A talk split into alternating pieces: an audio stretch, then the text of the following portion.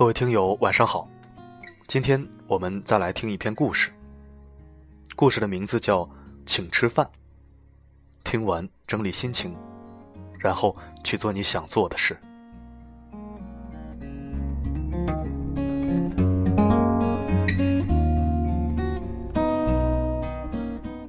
这个周末，周小五请了三个人吃饭。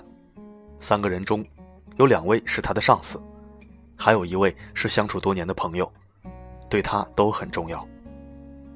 周小五提前一天就跟他们打了电话，每个人都说没问题。于是周小五在酒店订好包厢，早早的赶到了。服务生介绍说，酒店有一种火锅套餐，分一百八十元。三百八十元和六百八十元三个档次，周小五不假思索，挑了六百八十元这一档。请这几个人吃饭，最重要的是面子。周小五在新城区上班，父母还住在老城区。尽管离家并不远，但他很少回家，因为有做不完的事。就是到了周末，也得学习韩语、电脑和国际贸易，还要打各种各样的电话。请别人吃饭，或者被别人请。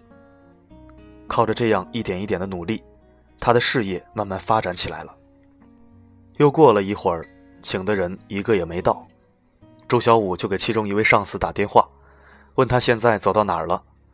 上司在电话里先是一愣，接着一副恍然大悟的口气，说：“真不巧，刚才一个重要客户让我去一趟，事关重大，不能来了。”周小五说：“没关系，您忙您的。”他说完，把服务生喊过来，说：“请把套餐换成三百八十元那一档的，有一位朋友不能来了。”这个时候电话来了，是另一位上司打来的，说：“突然出了点事儿，得留在家里处理，不能来了。”周小五忍不住自己的失望，问道：“必须你处理吗？”上司说：“是的。”这样吧，明天或者下个周末我请你。话说到这个份上，周小五也只好认了。他又一次喊来服务生，尴尬的问：“能不能换成一百八十元那一档的？”服务生有些不乐意了。周小五连忙陪着笑脸解释说：“又有朋友不能来了，不想浪费。只剩那位相处多年的好朋友了。”周小五想，这么要好的哥们儿，到门口吃个大排档。六十块钱就能让两个人吃得乐呵呵的，这顿饭请的有些多余了，但已经到了这个时候，朋友肯定快到了，于是他就让服务生赶紧上菜。菜很快上齐，桌子上的主锅开始沸腾，服务生指着几盘生肉和生菜，问：“现在下锅吗？”周小五点点头，服务生就将几盘菜倒进了主锅。想不到的是。这时候，朋友也打来电话，说他身体很不舒服，得去趟医院挂盐水。实在对不起，改日一定摆酒谢罪。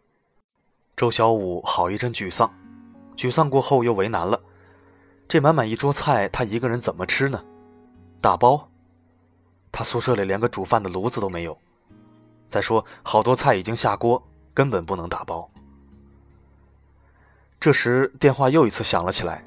这次是父亲打来的，问周小五：“今天是周末，你回家吗？”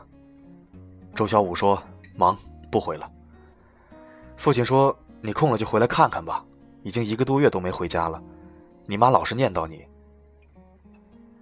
周小五嘿嘿笑了几声，说：“真的有点忙。”父亲又问：“你现在在哪儿啊？”周小五说：“在酒店。”哦，对了，你和妈吃过饭没有？要是没吃，你们就过来一起和我吃吧，我在这里等你们。父亲在电话那头愣了一会儿，然后问周小五：“你刚才说让我们和你一起吃饭？”“是啊，是啊，我请你和妈来吃饭。”放下电话，周小五想起自己请过无数人吃了数不清的饭，却唯独没有请父母吃过一顿饭。父母一会儿功夫就赶了过来，看来是叫了出租车。他们脸上全是笑容，丝毫没多想儿子为什么突然请他们出来吃饭。一家人第一次在家以外的地方一起吃饭，吃一份最低档次的套餐。周小五分别敬了父亲和母亲一杯酒。他把酒一饮而尽的时候，心里突然涌出想哭的冲动。吃完饭，周小五和父母一起回了家，在家里住了一个晚上。星期一上班，一位同住在一个小区的同事就跑过来告诉周小五：“昨天你爸妈在小区里逢人便讲，说你请他们在大酒店里吃了一顿高档饭，还说你给他们敬了酒，祝他们身体健康。”周小五一下子泪流满面。无论您多么忙，抽点时间请父母吃个饭吧，这就是送给他们最好的礼物。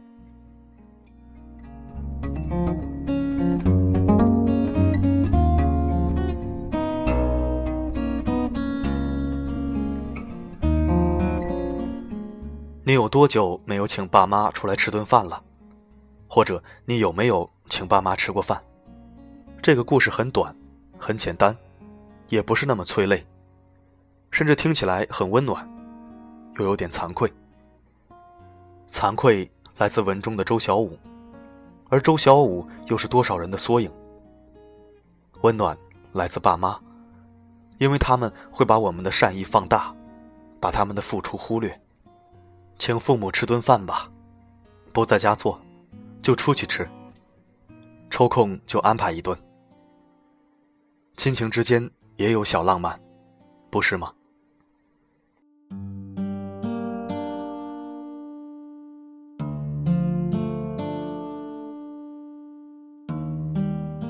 感谢收听，这里是四零四声音面包，一枚可以听的公众号，在这里治愈你的心情。治愈你的灵魂，我的声音能否让你享受片刻安宁？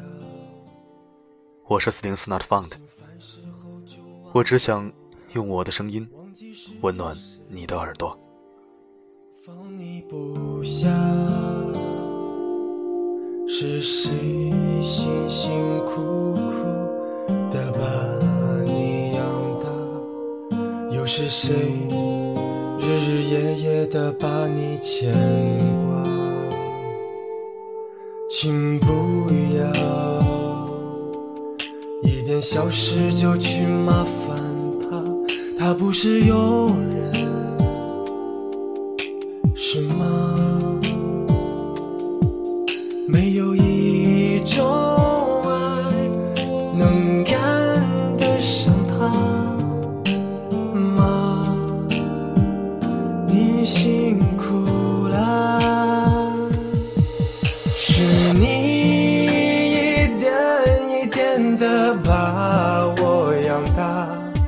有多少让您操劳的长了白发？又有多少您陪我那么多春秋冬夏？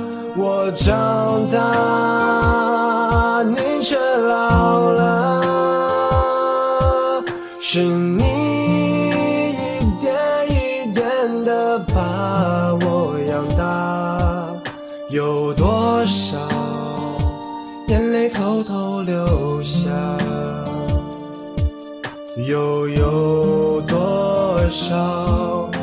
清晰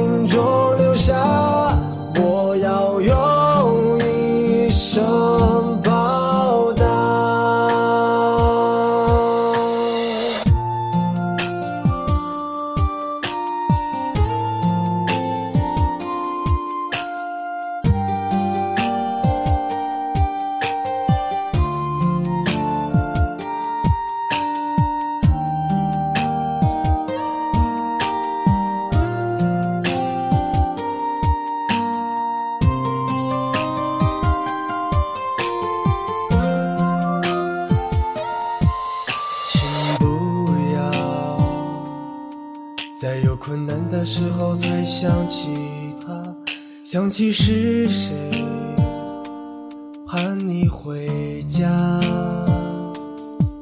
是谁日夜操劳的赚钱养家，又是谁来回忙碌的不能放假。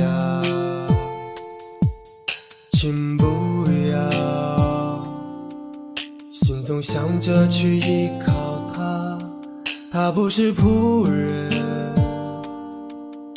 是吧？没有一种爱能赶得上他，爸，你辛苦了。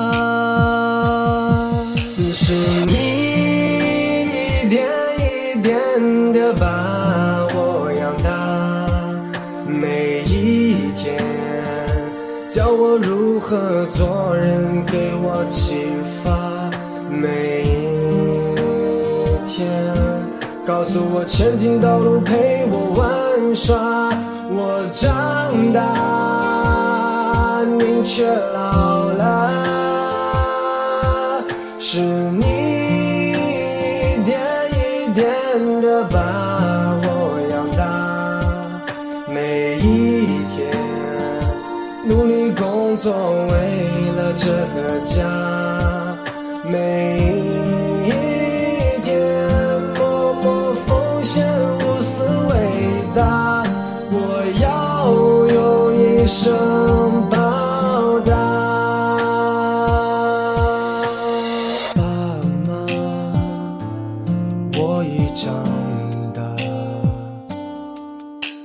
uns